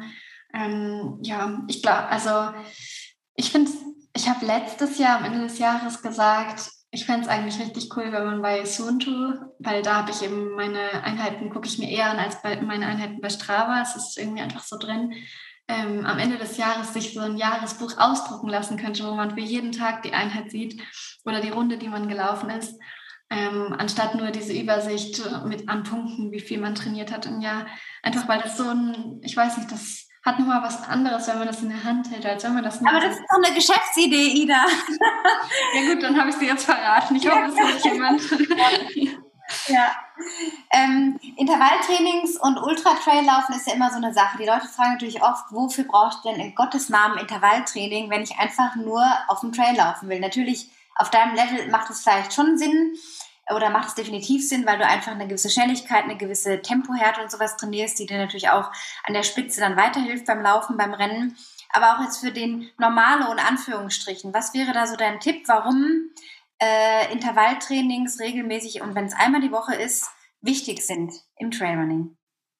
Ja, ich finde, Intervalltrainings sind total wichtig, um die Grundschnelligkeit zu halten und aufzubauen. Und auch weil man in einer anderen Schwelle oder in einem anderen Anstrengungsbereich einfach unterwegs ist, als wenn man nur in seinem Wohlfühltempo und Dauerlauf läuft. Und das ist, ich weiß nicht, angefangen bei den Muskeln, die einfach anders beansprucht werden, wenn ich schnelle Minutenläufe oder 400er laufe, als wenn ich 20 Kilometer etwas schneller laufe als sonst. Ähm, geht es auch über den Kopf, so Einheiten, wo man Sachen wiederholen muss, wo man kurze Pausen nur hat oder nur kurze Trabpausen, sind einfach ein komplett anderer Trainingsreiz für den ganzen Körper, vom Kopf bis zum Fuß. Deswegen, ich finde, so einmal die Woche mindestens Intervalle ist schon total wichtig. Und ähm, ich finde jetzt so bei so Ultras sieht man, oder also vor meinem Ultra oder bevor ich gesagt habe, ähm, ich laufe dieses Jahr den ersten Ultra, war es so, dass alle gesagt haben, naja, aber da geht man doch so viel. Und habe ich immer nur gesagt, naja, also ich werde nicht gehen, ich werde die 100 Kilometer durchlaufen. Oder auch jetzt, wenn man mich nach dem IATF fragt, ich bin fast alles durchgelaufen oder ich bin bei Kilometer 60, der dann vielleicht mal nur 40 Höhenmeter hat und sonst relativ gerade über einen Rasenweg führt, da bin ich dann 430er Schnitt gelaufen. Und das kann man nur schaffen, wenn man Intervalle in seinem Training hat. Das kann man nicht schaffen, wenn man nur mit Dauerläufen trainiert. Man kann, ähm, wo ich immer, wo ich finde, man merkt es ganz doll, ähm, das ist auch so eine Trainingseinheit, die eben Kurt mir so als neuen Trainingsanreiz mitgegeben hat, ähm, bei Tempoeinheiten oder bei Intervallen vielmehr, sich zum Beispiel eine Treppe zu suchen, 100 Meter flach vorher, die Treppe hoch und 100 Meter flach hinterher. Die Einheit ist total hart, aber im Rennen bringt die einem richtig viel, wenn man es oben von einem steilen Anstieg und dann ist man erstmal fertig. Aber anstatt dass man dann langsamer wird oder erstmal langsam weitertrabt, um sich zu finden, hat man die Kraft, voll schnell gleich weiterzulaufen und vielleicht sogar noch wen zu überholen oder seinen Vorsprung zu vergrößern. Und das sind so Einheiten, die total wertvoll sind. Also ja, das, ich finde Intervalleinheiten ähm, sollte niemand vernachlässigen, egal wie lange die Strecke ist, die man läuft. Und ich denke halt auch, selbst wenn man sagt, man ist Ultraläufer, man muss trotzdem noch Distanzen von 20, 30, 40 Kilometern schnell laufen können. Ja, vor allem, weil man da auch so schnell die Form verliert. Wenn man, wie du sagst, in sich zusammensackt, weil man einfach keine Schnelligkeit hat, wird man nach hinten raus mit jeder Minute irgendwie langsamer oder mit jedem Kilometer. Am Ende ist man dann super frustriert und muss dann vielleicht sogar in, ins Gehen fallen, weil einfach der Körper keine Schnelligkeit mehr in sich trägt, ja, oder auch die Muskeln, diese kurzfaserigen, gar nicht ausgebildet sind, ne? Genau, nein, und also äh, auf der anderen Seite ist es immer nicht schlecht, wenn man Sprintfähigkeit hat, weil es kann schon passieren, egal wie lange die Strecke ist, dass das Kopf-an-Kopf-Rennen bis zum Ende anhält und es nochmal darauf ankommt, dass man auf dem letzten Kilometer, auf den letzten 500 Metern oder sogar 200 Metern nochmal alles geben kann, voll sprinten kann. Und wenn man nie Intervalle macht, dann kann man da nicht schneller laufen als vorher. Ja, ja guter Tipp auf jeden Fall. Ähm, zu The North Face noch die Frage, was hat der Wechsel dorthin für dich bewirkt? Also was war, ist für dich so das Schönste oder das, das Wichtigste, jetzt im The North Face Team zu sein, seit eineinhalb Jahren? Also zum einen ist es halt, also ich habe mich damals, als ich das Angebot bekommen habe, total geehrt gefühlt, weil es ist eine coole Marke. Ähm, sie haben ein sehr exklusives Athletenteam, also wir sind sehr wenige Athleten. Äh, jeder Athlet ist bei ihnen so ein, eine Einzelperson, was das Ganze auch nochmal besonderer macht. Also wir sind im europäischen Raum, also EMEA-Athleten, sind wir nur 30 Athleten aus den Sportarten Klettern, Mountaineering, Trailrunning, Freeriden, Ski, Snowboard ähm, und in den USA halt auch nochmal. Das ist zum einen, finde ich, ja schon mal eine gute, große Wertschätzung. Und klar, für mich war es auch irgendwie der Absprung zum Profileben. Ähm, ich kann es mir jetzt ermöglichen, ohne neben Studium und Training noch einen Nebenjob zu haben oder zu arbeiten für die Miete, einfach nur studieren und laufen. Ich habe ähm, ein super Umfeld, was das Management angeht, was Partnerschaften angeht. Ja, und irgendwie für mich war es auch eine große Ehre, in so ein Prestige-Athleten-Team zu kommen, wo ein Paul Capell, eine Fernanda drin ist. Ähm, ja, das ist es nach wie vor. Also ich bin ganz, ganz stolz, so eine Space-Athletin zu sein. Ähm, trage ihr Logo mit Stolz und hoffe, dass das auf jeden Fall was ganz, ganz Langfristiges ist. Also was ähm, ja sich Jahr für Jahr, oder was heißt Jahr für Jahr, weil klar, man hat immer Verträge, die auf mehrere Jahre angelegt sind, aber eine Partnerschaft, die sich ja über einen ganz, ganz langen Zeitraum immer wieder verlängert. Und ich habe das Gefühl, ähm, sie unterstützen mich super gut fordern aber auf der anderen Seite ganz, ganz wenig. Also mir wird nicht reingesprochen, welche Rennen ich laufen soll. Mir wird nicht reingesprochen, ähm, was ich für Platzierungen oder Zeiten oder FKTs laufen soll, sondern ich bin mir wirklich komplett selbst überlassen, was die ganze Trainingsplanung, Rennplanung und so weiter angeht. Ähm, sie freuen sich natürlich für alles mit über jeden Sieg, aber sogar da kommt, ähm, ja, aber mach nicht zu viel, wir wollen noch viel von dir haben, verletz dich nicht. Also komplett anders, als man das, glaube ich, von außen erwarten würde. Ja. Und ähm, ja, wir haben tolle Programme. Also mir wurde eben ermöglicht, Physiotherapie, dieses Personal Training, Athletiktraining, das alles ja, hat eigentlich The North Face also initiiert. Hm. Wir haben Athletentreffen in Annecy im Schuhlab Center, wo wir selbst mitsprechen dürfen, wie sich die Schuhe entwickeln, wie gut wir die Carbonplatte finden, hm, was unser Feedback oder unsere Rückmeldungen an Trailrucksäcken sind ähm, an Athleten-Apparel.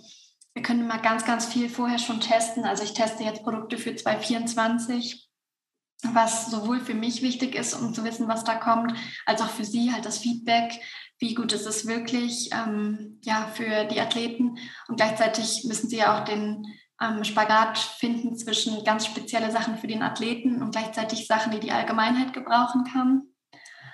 Und ich würde einfach sagen, so diese gesamte ähm, das ganze Gesamtbild fühle ich mich unheimlich gut aufgehoben und fühle gleichzeitig keinen Druck.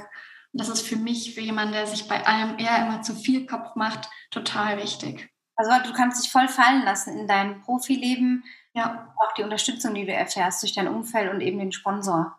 Das ja. hört sich nach einem sehr ganzheitlichen Konzept und so, einer, so einem Treatment auch seitens von The North Face an, dass du da, dass die ganze Person angeschaut wird, die Umstände, äh, Möglichkeiten, wie du auch sagst, Physio und, und so Training noch extra. Ähm, das ist super. Also solche Sponsoren muss es eigentlich mehr geben. Ja, ich weiß auch nicht, es, es, will mir erst immer auch keiner glauben. Also ich habe keine Vorgaben, was Social Media angeht. Ich habe keine Vorgaben, was Rennen angeht. Und trotzdem habe ich nicht das Gefühl, wenn ich jetzt verletzt bin oder krank werde, dass ich gleich ersetzt werde, sondern eher, wenn ich mich dabei melde, dann wird mir sofort geholfen, dann kriege ich noch einen Tipp, zu wem ich noch gehen kann. Oder ja, es ist einfach ein unheimlich wertvolles ähm, Gesamtbild und gleichzeitig sehr, sehr persönlich. Also ähm, eigentlich zu unseren Athletentreffen kommen immer die ganzen Brand- und Marketing-Manager mit und ja, sind total interessiert, auch was man nebenher macht, ob das, das Architekturstudium ist. Also ich fühle mich wirklich super gut aufgehoben und bin eigentlich fasziniert, weil vorher hätte ich auch nicht gedacht, bei so einem großen Konzern, dass das doch so persönlich und individuell abläuft sehr, sehr schön zu hören, auch aus so äh, als Insider mal so, ne? So aus direkter Hand quasi. Was ist ja. denn so dein äh, Lieblingsschuh gerade aus der Serie, wo du sagst, okay, aus der Trailrunning-Schuhserie, was ist dein absoluter Favorit? Welches Modell? Das ist einfach, das ist der Infinite. Mit dem laufe ich auch all meine Rennen. Ähm, ja, für mich ist es einfach der ideale Schuh, weil er super leicht ist er hat keine Carbonplatte, sondern so eine Plastikmembran. Mm, klar, für die schnellen Rennen, kürzeren Rennen oder so ist der Flight mit der Carbonplatte auch ideal. Oder für die ganz langen Wachen laufen viele mit dem Indurus. Aber für mich ist der Infinite so bei allen Streckenlängen eigentlich ideal, egal was kommt, egal welcher Untergrund kommt, wie das Wetter wird. Also ich bin auch Bahntraining? Machst du damit auch Bahntraining sogar oder? Ja, ja, also ich mache ähm, ich muss sagen, wenn ich auf der Bahn bin, laufe ich schon meistens mit dem Flight, mit der Carbonplatte. Mm, aber wenn ich jetzt auf der Straße Minutenläufe oder Intervalle mache, laufe ich schon mit dem Infinite. Also zum Thema Carbon noch kurz was sagen, weil das ist ja auch so eine ganz äh, hitzige Debatte unter der Community. Carbon, ja oder nein? Ich habe nämlich selber den Flight mit der Carbonplatte. Äh, ich wechsle aber allerdings immer wieder mal. Also ich kann den jetzt nicht zu jedem Lauf anziehen, aber manchmal tut er mir wahnsinnig gut. Also ich mache das so nach Gefühl. Also generell würde ich nicht sagen, er ist schlecht, aber ich merke so, dass beim Trail-Laufen, wenn es ein bisschen technischer wird, äh, vielleicht nicht so das Beste ist. Mhm. Aber doch für andere Läufe dann wiederum schon. Also klar, es ist eine kontroverse Diskussion. ähm, ich habe nicht das Gefühl, dass ich beim Trail keine, keinen Stand oder ähm, ja, diese, diesen Support oder irgendwas verliere, wenn ich mit dem Vective laufe. Bei mir ist mehr das Ding, das gilt auch für Straße und Bahn. Auch wenn ich mir jetzt den Nike Vaporfly oder einen Adidas Carbon-Schuh anschaue, das Carbon allgemein tut meinem Körper nicht so gut. Das spüre ich. Ich spüre es in den Knien, in der Hüfte, vielleicht nicht direkt nach der Einheit, aber eine Woche später oder so, wenn ich zwei, drei Einheiten damit gemacht habe. Und ich denke halt, ja, man muss es ähm, dosieren. Also auch mit dem Vective mit dem Flight Vective laufe ich gerne. Ich habe ihn zum Beispiel beim Transalpin für die Bergetappe angezogen, die ich dann ja auch gewonnen habe. Also es ist mh, mm, für mich auf jeden Fall ein guter Schuh, aber auch da weiß ich, ich habe ihn nur für die Bergetappe angezogen, weil wenn ich ihn für den 40er anziehe, dann habe ich am, am nächsten Tag, wo ich nicht mit ihm, dem Schuh laufe, sondern mit dem Infinite laufe, spüre ich meine Knie oder die Hüfte etwas mehr. Und dann sind es nicht gleich krasse Schmerzen, aber ich spüre es einfach ein bisschen mehr und dann weiß ich schon, okay, Vorsicht, hm, jetzt erstmal kein Carbon-Schuh. Also ich würde da gar nicht mehr den Unterschied zwischen Trail und Straße machen, sondern das gilt auf der Straße genau gleich. Ähm, klar, ich laufe auch mit sensomotorischen Einlagen, sodass ich ähm, sowieso, da ist so eine kleine wie Carbonfaser E mit drin, ähm, sowieso ja einen steiferen Untergrund habe und wenn ich den auch noch auf eine ähm, Carbonplatte lege, dann habe ich das Gefühl, die Schuhe sind viel zu steif. Also da, ich laufe nicht viele Trainingseinheiten oder Rennen mit Carbon-Schuhen. Einfach diese Dosierung halt genau beobachten, wie der Körper reagiert, ja. Ja, und auf der anderen Seite sicher ich merke selber, wenn ich auf der Bahn oder Straße unterwegs bin, eine Carbonplatte macht einen viel schneller. Aber irgendwie ist man ja immer schnell gelaufen, auch ohne eine Carbonplatte. Und irgendwie finde ich, im Training ist es doch dann toll, wenn man seine Zeiten und seine Fähigkeit verbessert, ohne dass es am Schulwerk liegt. Ja, dass es an dem eigenen, an dem eigenen Bemühen auch mehr liegt. Ne? Genau. Ja. Technik kann immer auch nur so und so viel machen. Ne? Das, das, ja. äh, das die eigene Anstrengung ist dann mehr wert, ob ich da jetzt einen ollen Schuh habe oder einen mit Carbon. Ne? Ich bin auch selbst gespannt, wo da der Trend hingeht, muss ich sagen. Ja. Auf jeden Fall gut den Körper spüren. Ein letztes Thema noch zum Abschluss, Thema Ernährung. Wir hatten ja uns in Hamburg, wir waren ja dann auch noch zusammen essen mit der Gruppe unterhalten und äh, da war dann so das Thema vegan und vegetarisch und so weiter. Und du lebst ja jetzt schon sehr lange auch vegetarisch oder länger zumindest, ähm, hast aber auch mal versucht, dich eine Weile vegan zu ernähren. Ne? Und das soll jetzt auch nicht irgendwie anti-vegan hier bedeuten, dass das irgendwie per se eine schlechte Sache ist, aber jetzt in deinem persönlichen Fall, wie ähm, hat dir vegane Ernährung getaugt? Was hast du da für Erfahrungen gemacht? Genau, also ich äh, esse eigentlich kein Fleisch, aber dafür viel, viel Fisch. Ähm, grundsätzlich habe ich jetzt keinen strikten Ernährungsplan, sondern versuche immer das zu essen, wo ich das Gefühl habe, das brauche ich gerade. Und klar, ich versuche gesund zu leben, wie man das als Leistungssportlerin machen sollte, aber ich versuche mir auch nichts zu verbieten und mir nicht zu viel den Kopf darum zu machen. Aber ich habe sowohl das Vegane als auch mal zuckerfrei, alles so für ein paar Wochen probiert. Und ich habe eher die Erfahrung gemacht, dass es mir gar nicht gut getan hat. Also ich weiß nicht, das wird auch von Person zu Person unterschiedlich sein, aber mich hat es total müde gemacht. Gleichzeitig konnte ich nachts nicht durchschlafen. Ich war viel zu K.O. fürs Training. Ich hatte überhaupt keine Energie. Dann habe ich irgendwie den Spaß am Training verloren. Und dabei, mir kann man eigentlich überhaupt nicht den Spaß am Laufen nehmen. Aber ich war einfach zu K.O. und gleichzeitig nicht K.O. genug, um einzuschlafen. Also ähm, ja, für mich war das nicht so die positivste Erfahrung. Gleichzeitig habe ich unheimlich schnell Gewicht verloren. Und ähm, das finde ich jetzt auch immer ganz kritisch. Also man, ich finde, ich bin eine schlanke Person, ich bin eine zierliche Person und ich bin da schon selbst immer ganz kritisch. Also wenn ich sehe, dass ich zu doll Gewicht verliere, dann muss sofort was passieren. Ähm, ja, ich weiß nicht, für mich äh, war es nicht so der Schlüssel zum Erfolg, weder das Vegane noch das Zuckerfreie. Ich bin lieber die glückliche Allesesserin. Ein Stück Kuchen und Kaiserschmarrn auch mal. Ja, eben. Wenn ich, ja, also wenn ich keinen Kaiserschmarrn mehr essen kann auf der einen, das das interessiert mich doch immer so bei, bei auch so Profiläuferinnen, äh, mal kurz durch so einen Tag zu führen, wie dein Frühstück aussieht. Da ist ja bei dir das Spezielle, dass du nüchtern äh, trainierst, ja, genau. auch, weil du es auch so gewohnt bist. Aber mhm. wie fängt dann dein äh, Essen an von morgens bis abends oder wenn du dann die erste Mahlzeit einnimmst? Was ist da so, was isst du da? Also ich trainiere eben meistens nüchtern und frühstücke dann, wenn ich wiederkomme. Und dann esse ich meistens erst so eins, zwei Mittag. Vielleicht zwei Viertel nach zwei. Also ich habe keine extrem exakte Zeit, aber ich spüre halt, wann mein Körper wieder was zu essen vertragen könnte. Und ja, das ist dann meistens die größere Mahlzeit als das Frühstück. Und am Abend. Frühstück in der Regel? Wie bitte? Gibt es zum Frühstück in der Regel bei dir dann?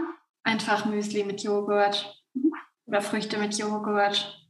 So Sachen, also was leichteres, weil ich muss sagen, wenn ich vom Training komme, habe ich nicht das Bedürfnis, besonders viel zu essen, weil ich dann mal ganz schnell Bauchweh kriege. Ich glaube, das ist auch eine Gewöhnungssache. Aber deswegen, das Frühstück ist mehr so, okay, es muss sein, es ist jetzt nicht, weil ich vor Hunger sterbe. Ja, weil der Körper jetzt ein paar Nährstoffe wieder zurückkommt. Genau. Und Mittagessen, was kommt da auf den Teller? Ja, unterschiedlich. Entweder wir kochen was gemeinsam, es kommt auch so ein bisschen drauf an, wenn mein Freund im Homeoffice ist oder wenn er wie jetzt im Büro in Salzburg ist und ich alleine bin. Das ist natürlich schon unterschiedlich, ob ich mir dann eine Brotzeit mache oder wir was Größeres kochen. Und eben davon abhängig kochen wir dann entweder am Abend oder machen da eine Brotzeit. Genau, also warm esse ich eigentlich nur einmal am Tag. Außer wenn es halt wirklich Trainingslager oder so ist, da esse ich schon zweimal am Tag warm.